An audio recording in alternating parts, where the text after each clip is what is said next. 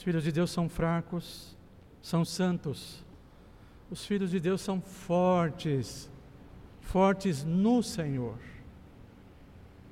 Meus irmãos, para a nossa mensagem, abra sua Bíblia em Gênesis capítulo 32, versos de 22 a 32. Gênesis 32, a partir do verso de número 22.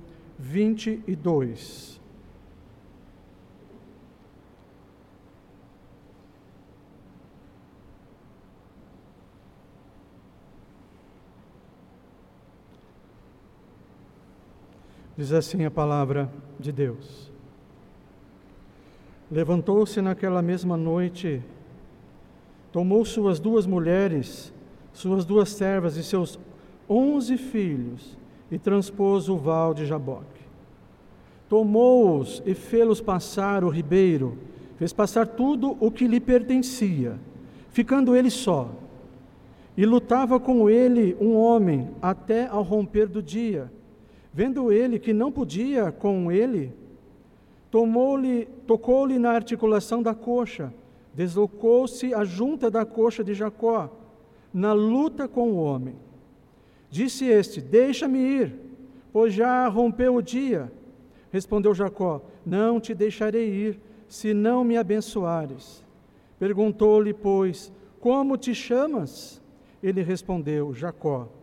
Então disse: já não te chamarás Jacó, e sim Israel, pois como príncipe lutaste com Deus e com os homens e prevaleceste. Tornou Jacó, tornou Jacó, dize, rogo-te, como te chamas? Respondeu ele, por que perguntas pelo meu nome? E o abençoou ali. Aquele lugar chamou Jacó Peniel, pois disse, vi a Deus face a face, e a minha vida foi salva. Nasceu-lhe o sol quando ele atravessava Peniel e manquejava de uma coxa. Por isso, os filhos de Israel não comem até hoje o nervo do quadril na articulação da coxa, porque o homem tocou a articulação da coxa de Jacó no nervo do quadril. Oremos. Bendito Deus, graças te damos, Senhor, pela tua santa palavra.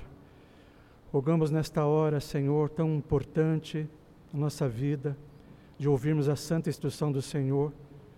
Rogamos, ó Pai, o teu auxílio, tua ajuda, que o teu Espírito Santo, Senhor, ilumine nossa mente nosso coração.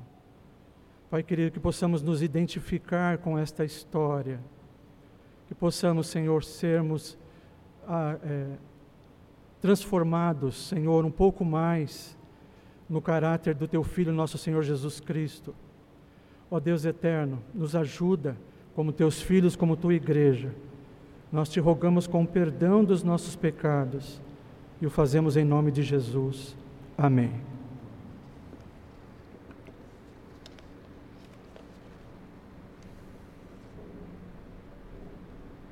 Meus irmãos,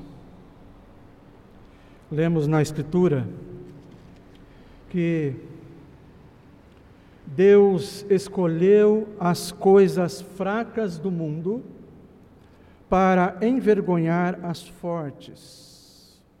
Quem escreveu isso foi o apóstolo Paulo, um homem que teve uma profunda experiência pessoal com Deus, com o Senhor. Portanto, podemos dizer que o mundo, o mundo dos homens, eles, o mundo dos homens rejeita os fracos mas Deus rejeita os fortes. E falando de Paulo, no Novo Testamento, Deus escolheu um homem chamado Saulo, um homem terrível que assolava os frágeis, perseguia os frágeis cristãos, os fracos cristãos. E acerca deste homem, Jesus disse a Ananias: Vá, este homem é meu instrumento escolhido Eu leio na NVI, Atos 9, verso de número 15. Mas para tanto, o Senhor vai pessoalmente ao encontro de Saulo. E ele despedaça a autoconfiança de Saulo. O Senhor arrebenta com a força de Saulo. E Saulo, então, logo depois de sua experiência, passou a ser conhecido por um outro nome, Paulo. E veja o que ele escreveu, como resultado de sua experiência, do seu encontro pessoal com o Senhor. E então ele me disse: A minha graça te basta porque o poder se aperfeiçoa na fraqueza. De boa vontade, pois mais me gloriarei nas fraquezas, para que sobre mim repouse o poder de Cristo. Pelo que sinto prazer nas fraquezas, nas injúrias, nas necessidades, nas perseguições, nas angústias, por amor de Cristo. E aí ele conclui: porque quando sou fraco, então é que sou forte. 2 Coríntios capítulo 12, de verso, verso de 9 a 10. No Antigo Testamento, Deus escolheu um homem chamado Jacó. Desde o ventre de sua mãe, mulher estéril, fruto de oração dos pais. Deus faz uma promessa à mãe de Jacó. E o nome de Jacó revela, já vai revela a ética, o modo, o modo pelo qual Jacó vive. Um homem autossuficiente, um homem realizado pelos seus próprios esforços, um homem que não perdia uma oportunidade e as agarrava, nem que para, para, para isso fosse necessário enganar. Já no ventre ele mostrou para que veio. Nasceu segurando o calcanhar de seu irmão. Jacó é um lutador que suplanta o seu adversário. Um agarrador de calcanhar e aí você vai olhar na narrativa, como é que esse homem, ele mesmo pertencendo à aliança, mesmo tendo a bênção de Deus sobre a sua família, esse homem, ele vive parecendo que ele, na verdade, não é a semente da mulher. Ele não tem nenhum traço de que, de fato, ele conhece a Deus ou teme a Deus. Ele tomou o direito de primogenitura de seu irmão. E ele fez isso com muita expertise, com muita habilidade. Esaú, com, ele, ele simplesmente enganou Esaú, num momento de fragilidade, com um prato de lentilha. Ele enganou seu pai, que já estava quase cego, ou se já não estava cego, fingindo ser Esaú, para roubar a bênção do primogênito. E quando Esaú veio para receber a bênção, o seu pai, atônito, ele disse: Veio teu irmão astuciosamente e tomou a tua bênção. Ao que Esaú lhe respondeu: Não é com razão que se chama ele Jacó? Jacó é aquele que agarra o calcanhar, o enganador, o homem autorrealizado, autossuficiente, independente. Mas Deus escolheu esse homem.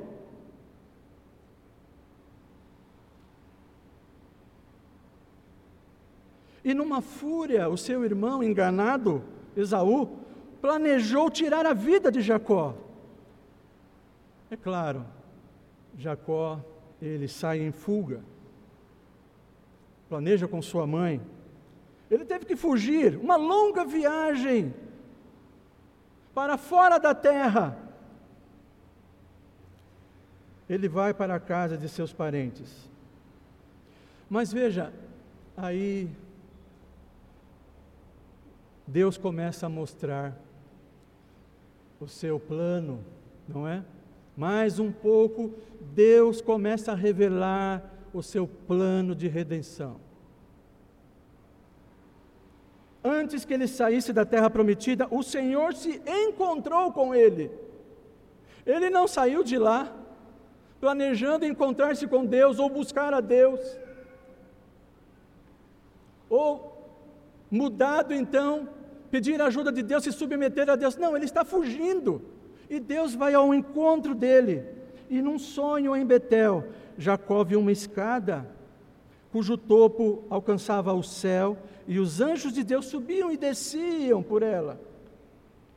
E nesse momento, Deus faz uma promessa a ele: Eis que estou contigo, e te guardarei por onde quer que fores, e te farei voltar a esta terra. É claro, ele naquele momento, ouvindo uma promessa, o coração dele se encheu de esperança, mas ele também não se atentou, não é que é a promessa de Deus incluir, incluiria muitas outras coisas, muitas outras coisas. Jacó chegou à casa de seu tio Labão, só que ele chega lá, ele vai encontrar um outro enganador, outro enganador, um jacobino como ele. Jacó encontrou um enganador, um páreo duro agora para ele. A sua altura, Labão era um homem cobiçoso e enganador resumindo a sua experiência com Labão, Labão conseguiu enganar Jacó, extorquindo sete preciosos anos de sua vida. Depois, sete, mais sete, 14 anos pelas esposas. Palho duro este homem. Depois, mais seis pelo rebanho Labão mudou o salário de Jacó por dez vezes. No entanto, Jacó, ele enriqueceu. Mesmo assim, se tornou muito rico, um homem muito rico. A bênção de Deus estava com ele, por incrível que pareça. Exatamente nesse ponto, irmãos, da vida de Jacó, ele, ele toma uma decisão. Ele foge para, ele quer voltar para sua terra, sua terra natal. Ele quer voltar com toda a sua riqueza.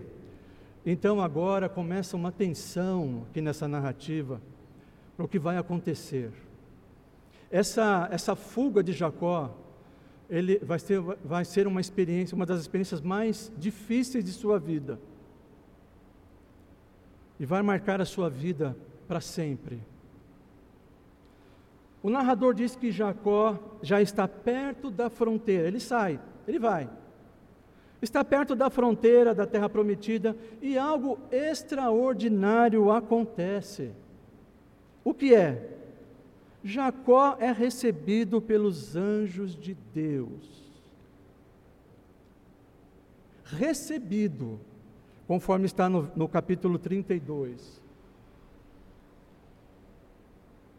E quando Jacó deixou a terra prometida, ele viu os anjos em Betel. E agora os anjos o recebem.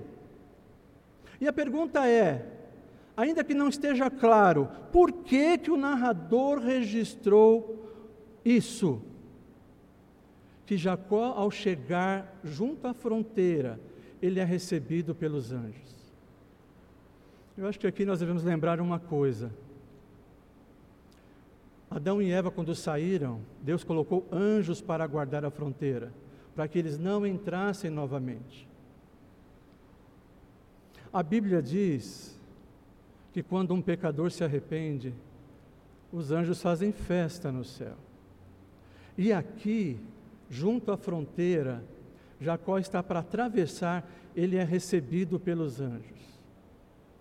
Então eu entendo uma coisa aqui, meus irmãos. Algo extraordinário vai acontecer com este homem. Perceba, e Jacó, quando vê os anjos, ele não tem medo. É estranho isso, ele não tem medo, não tem receio, não tem espanto. Parece que para ele isso está definido. Ou seja, a impressão que eu tenho aqui é que entrar na terra prometida para ele, isso está resolvido. O problema dele não é isso. O problema dele não é entrar na terra prometida. Para ele, isso é o menor. Os anjos o receberam. O problema dele é com os homens. O maior problema dele é com seu irmão. Ele teme por sua vida. Mas ele vai perceber que Esaú, Esaú é o menor dos problemas dele. Então Jacó é recebido pelos anjos. Ele está mais preocupado com seu irmão Esaú, que ele enganara. E aí o que, ele faz? Ele manda o quê? Mensageiros até, até o seu irmão. E aí ele, ele diz que os mensageiros devem comunicar ao seu irmão: Teu servo Jacó manda dizer isto: Como peregrino morei com Labão, em cuja companhia fiquei até agora. Tenho bois, jumentos, rebanhos, servos e servas. Mando comunicá-lo ao meu senhor, para lograr mercê à sua presença. Capítulo 32, versos 4 e 5. Então parece agora que Jacó vestiu a sandália da humildade, não é? Veja só. Mas aqui ele está usando da sua astúcia, né, dos seus planos, não é? Então, ele parece que vestiu aí a capa, a sandália da humildade. Da humildade. Ele tinha enganado o seu irmão, e agora ele quer mostrar que ele voltou, não é? Que ele voltou e não vai reclamar a sua herança.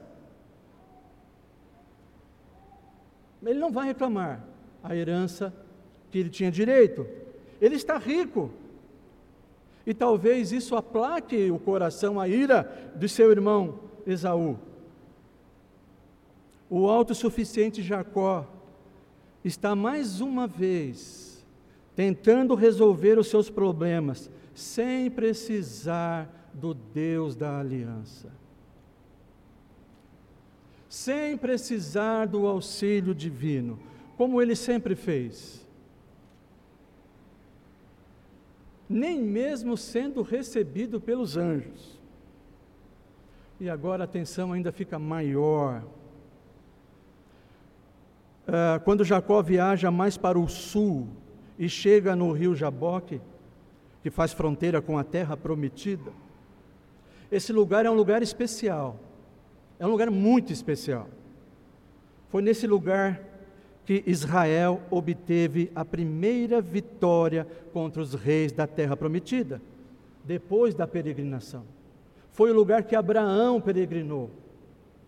Foi o lugar que Abraão é, é, erigiu altares a Deus, onde Deus foi invocado e adorado. Foi onde Abraão fincou bandeiras ali na terra porque é a terra do Senhor e foi dada aos filhos de Deus. E nesse ponto, os mensageiros de Jacó, eles retornam, eles voltam, mas as notícias não são boas. E isso traz mais terror ao coração de Jacó. E eles então comunicam o seu senhor: Fomos até o irmão Esaú. Também ele vem de caminho para se encontrar contigo. Só que tem uma coisa: 400 homens vêm com ele.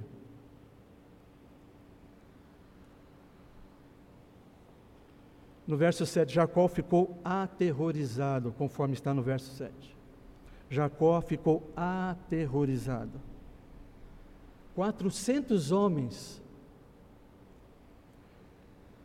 Então Jacó faz aquilo que ele mais sabia.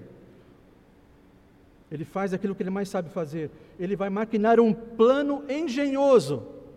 Mais uma vez, ele não pede o favor de Deus continua um homem independente resolvendo as suas questões com a sua própria força, com a sua própria engenhosidade.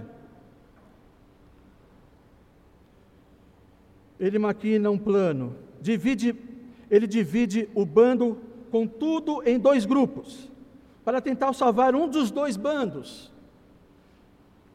Mas perceba que à medida que ele planeja o desespero dele aumenta. E nesse exato momento, pela primeira vez, a situação ficou muito difícil para ele. Pela primeira vez, Jacó ora. E a, ora, a oração de Jacó é uma oração extraordinária. Ele ora por livramento é uma oração surpreendente. Veja, a oração de Jacó. Deus de meu pai Abraão e Deus de meu pai Isaque, ó Senhor, que me disseste: torna a tua terra e a tua parentela, e te farei bem Sou indigno de todas as misericórdias e de toda a fidelidade que tens usado para com o teu servo. Pois com apenas o meu cajado atravessei este Jordão, já agora sou dois bandos. Livra-me das mãos de meu irmão Esaú.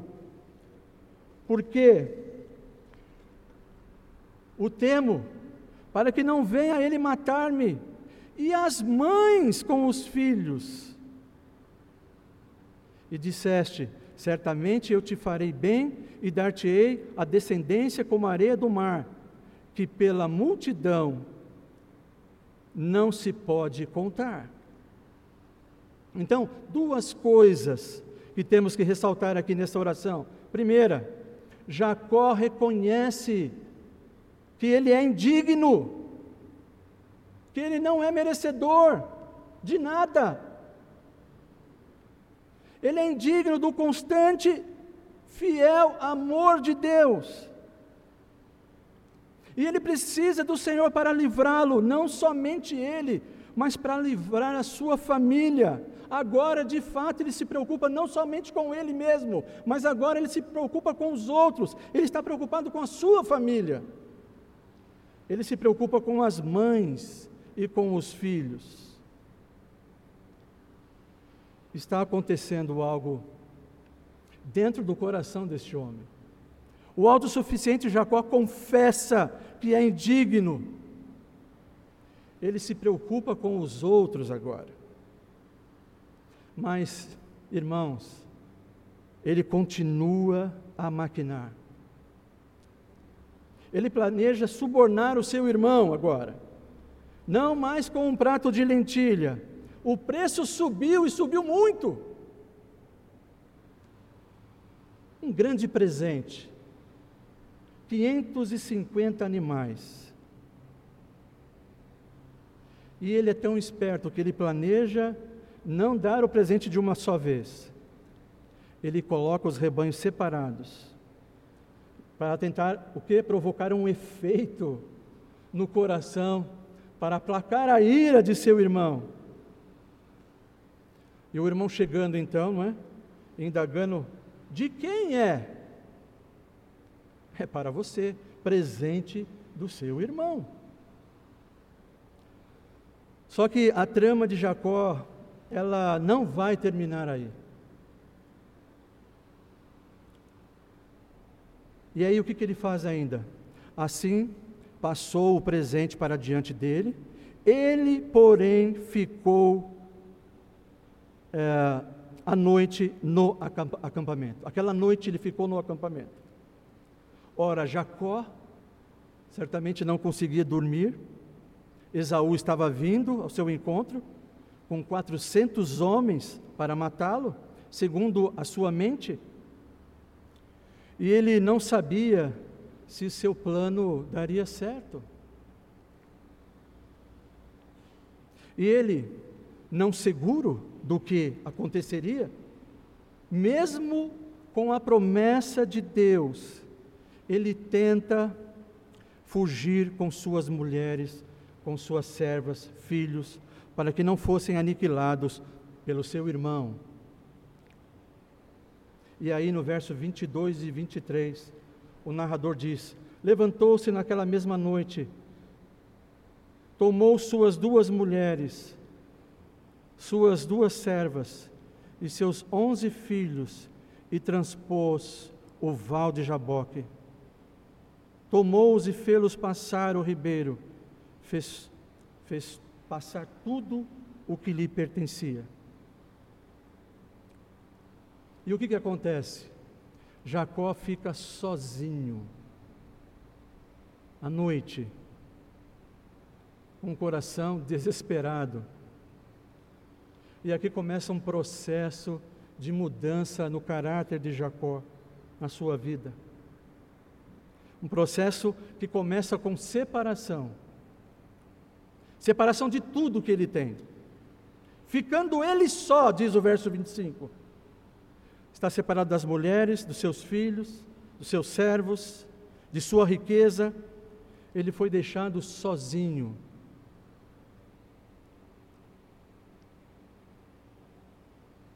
Situação terrível deste homem. E o que Jacó mais temia aconteceu. Foi pego de surpresa, de súbito, na escuridão no deserto, ele é atacado pelo que parece ser um homem. Quem será? Esaú? Será Esaú, em sua fúria, tentando matá-lo? Ou um assaltante? E Jacó reage com toda a força que ele tem. Esse homem luta com ele até o romper do dia, diz o texto, o alvorecer. É uma longa batalha, é a mais longa batalha de Jacó. E no verso 25, vendo este que não podia com ele, tocou-lhe na articulação da coxa, deslocou-se a junta de Jacó na luta com o homem um simples toque. Um simples toque, ele ficou aleijado. Perdeu suas forças. O oponente de Jacó apenas tocou na articulação para que a junta de sua coxa se deslocasse. Certamente Jacó percebeu que aleijado com um toque apenas daquele homem, então esse homem não pode ser um homem comum. Não era um homem comum. E quem é essa pessoa? Jacó não pode mais lutar. É-lhe tirada toda a força, qualquer possibilidade de vencer pela sua própria força. O homem tira toda e qualquer esperança de ele pudesse vencer com seu próprio esforço. E agora ele se agarrava para salvar a sua vida, e de repente o homem passa a falar com ele Deixa-me ir, pois já rompeu o dia. E Jacó responde: Não te deixarei ir, se não me abençoares. Só quem pode abençoar é Deus. Somente Deus pode abençoar. Jacó pede a bênção e ele percebe que aquele é Deus.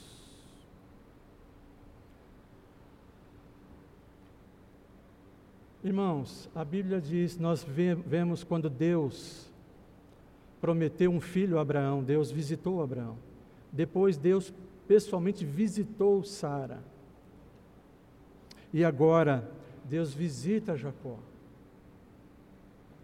Mas Jacó ainda não está pronto para ser abençoado. Ele pede a bênção, mas ele ainda não está pronto.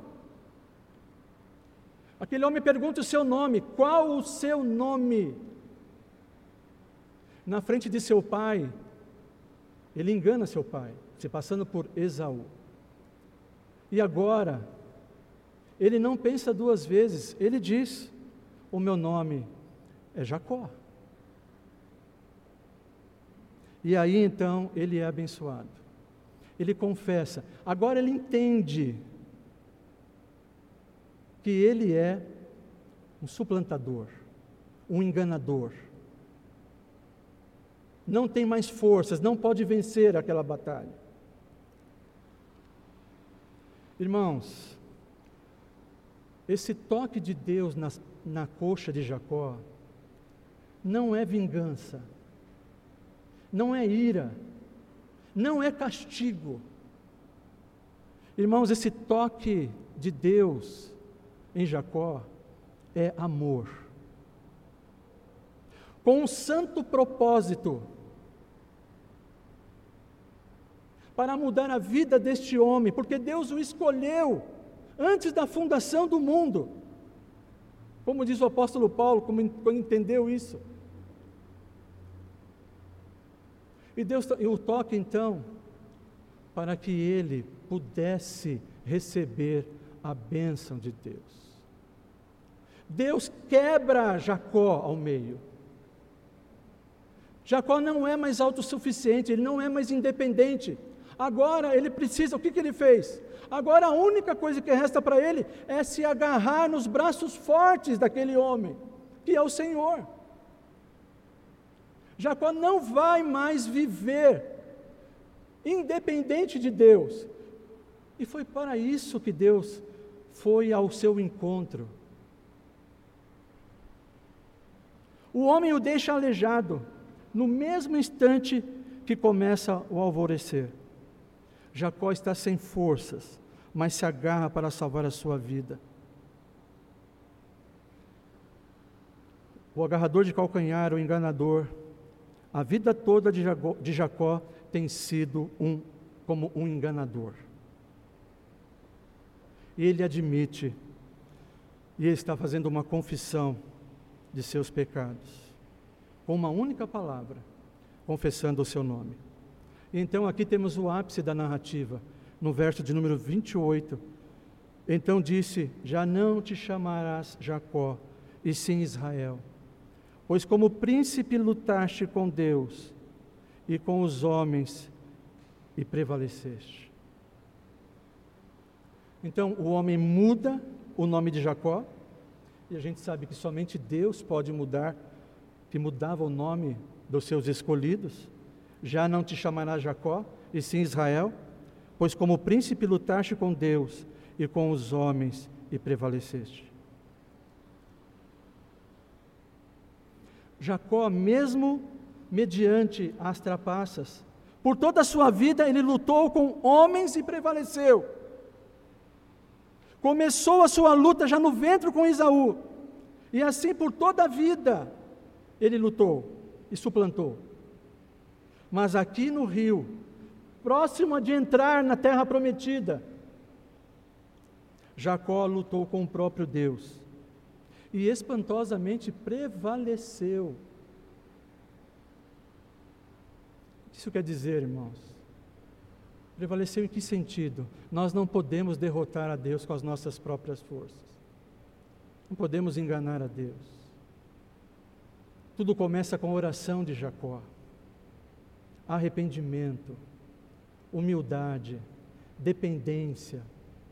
Deus então muda o nome de Jacó, Deus muda completamente o caráter de Jacó.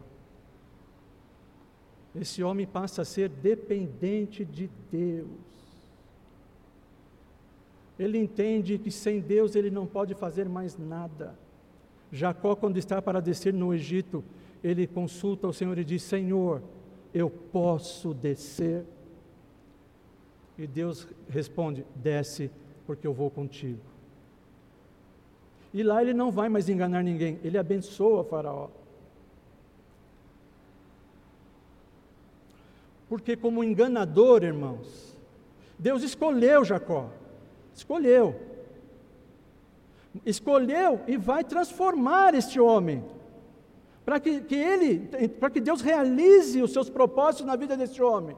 Então, como enganador, Jacó jamais poderia entrar na terra prometida. Essa é a lição para os israelitas aqui.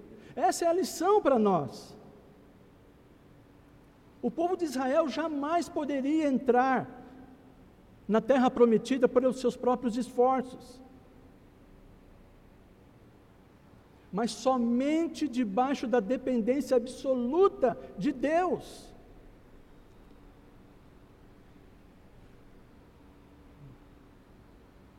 Agora, Jacó, ele tem permissão de passar o rio. Ele pode passar. Agora ele pode receber a dádiva de Deus, das mãos de Deus, uma herança para a nação de Deus. Mas Deus precisou quebrá-lo. Jacó chamou aquele lugar de Peniel, que significa face de Deus, pois ele esteve face a face com Deus. Ou seja, significa que Jacó teve um encontro pessoal com Deus. E agora, como resultado disso, ele não teme mais seu irmão. O amor lança fora o medo. Ele não teme mais o seu irmão. Ele tem agora um novo nome e uma maneira nova de andar. Agora ele só vai andar mancando.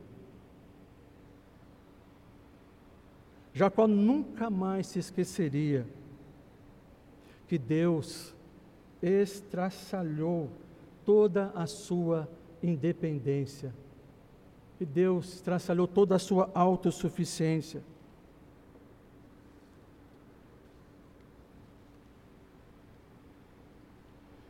Deus ensinou a Jacó que a concretização das promessas de Deus só serão consumadas pelo próprio Deus, e não pelo esforço humano, não pela iniciativa humana.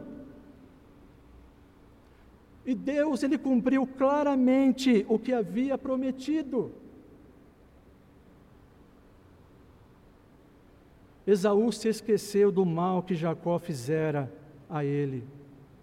O Senhor removeu completamente a ira do coração de Esaú.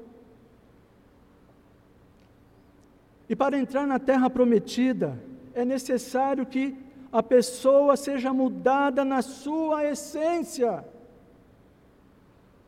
para que ela deixe de ser autossuficiente e aprenda a depender de Deus. São estes os que entrarão no reino de Deus. Israel, ao entrar na terra prometida, ele, o antigo Jacó, agora Israel, quando ele entra na terra prometida e pela primeira vez em sua vida, ele ergue um altar ao Senhor, como resultado da, da, da visita de Deus à, à sua vida. Exatamente no lugar que Abraão erigiu altares para o Senhor. E ele coloca o nome no, do altar de Deus, o, o Deus de Israel. Agora, Deus é Deus de Israel. Agora, Ele é o Deus de Abraão, Ele é o Deus de Isaac, e também agora Ele é o Deus de Jacó. E foi dessa forma que Moisés o conheceu, também quando Deus o deixou sozinho no deserto. Aquele que é auto-independente, autossuficiente, não precisa das bênçãos de Deus. Mas também não tem permissão para entrar na terra prometida.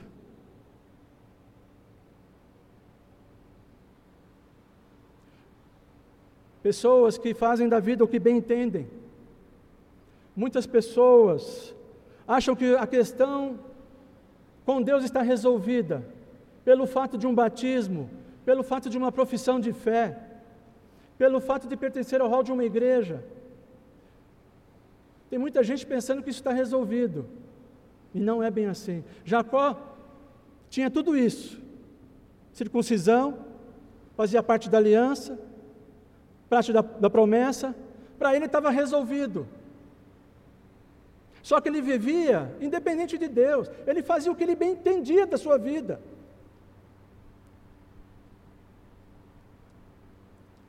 Mas Deus o escolheu.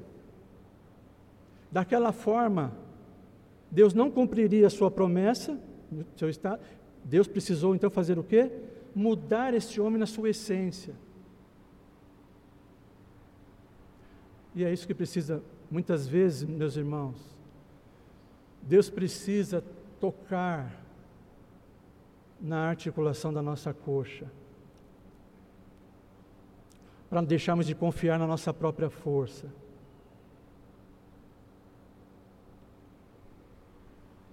Só tem permissão de entrar na terra prometida aqueles que têm consciência absoluta de que sem Deus não pode fazer absolutamente nada.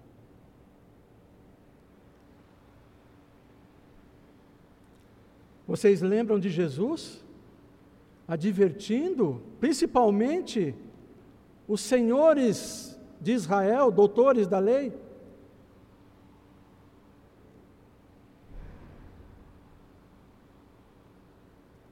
Jesus disse aos seus discípulos: Em verdade vos digo que um rico dificilmente entrará no reino dos céus. E ainda vos digo que é mais fácil passar um camelo pelo fundo de uma agulha do que entrar um rico no reino dos céus. Porque pessoas autorrealizadas, pessoas autossuficientes, não precisam da bênção de Deus, não precisam depender de Deus mas também não podem herdar o reino de Deus. E aí Jesus, ele adverte de maneira veemente: esforçai-vos por entrar pela porta estreita. Jacó queria se livrar de Esaú, Jacó queria passar o val, queria chegar na terra prometida, mas só que Deus vai mostrar para ele que para fazer isso ele precisava lutar, mas não mais uma luta para enganar, uma luta pela própria vida dele. Esforçai-vos por entrar pela porta estreita. E o próprio Senhor Jesus é a porta. Ele é o caminho. Ele é a porta estreita, ele é o caminho.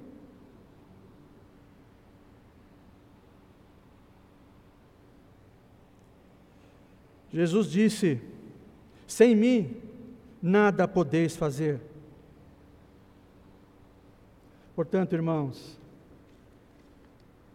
nós precisamos nos lembrar que nós precisamos ser como crianças diante de Deus. Nós devemos receber o reino de Deus como crianças. Por quê? Devemos ser totalmente dependentes de Deus. Totalmente dependentes de Deus. Jacó andou com Deus, mas mancando Jacó precisou dos fortes braços do Senhor para ampará-lo. O Deus de Jacó é o nosso refúgio. E é assim com todos os filhos de Deus. Todos os filhos de Deus aprenderão humildade, dependência, gratidão, não é? E principalmente confessarem os seus pecados. E por que, que nós fazemos isso? Porque o Senhor tocou a nossa alma com o amor dEle. Deus tocou o nosso, coração. Deus tirou o nosso coração de pedra e colocou um coração de carne. Deus nos deu o seu Espírito. Deus nos transformou. E agora, nós podemos passar o vale e entrar na terra prometida que o Senhor que o Senhor disse que nós entraríamos. Caso contrário, as pessoas vão ter que para entrar na terra prometida tem que passar por Deus primeiro. E aí tem que vencer o Senhor para entrar na terra prometida. Mas é claro que ninguém consegue vencer o Senhor. Deus só se deixa ser vencido quando de fato ele ouve uma oração sincera de arrependimento. Uma oração sincera de dependência. Uma oração sincera de que Ele, somente Ele é o nosso refúgio. Tudo vem dele, tudo está nas mãos dele, tudo que temos, tudo que somos, o ar que respiramos, a roupa que vestimos, o pão de cada dia que comemos, tudo vem dele. Que Deus nos abençoe a reconhecermos isso a cada dia da nossa vida. A cada dia, em Cristo, você foi autorizado a entrar no reino de Deus. Você está autorizado a entrar na terra prometida. Vamos louvar o Senhor?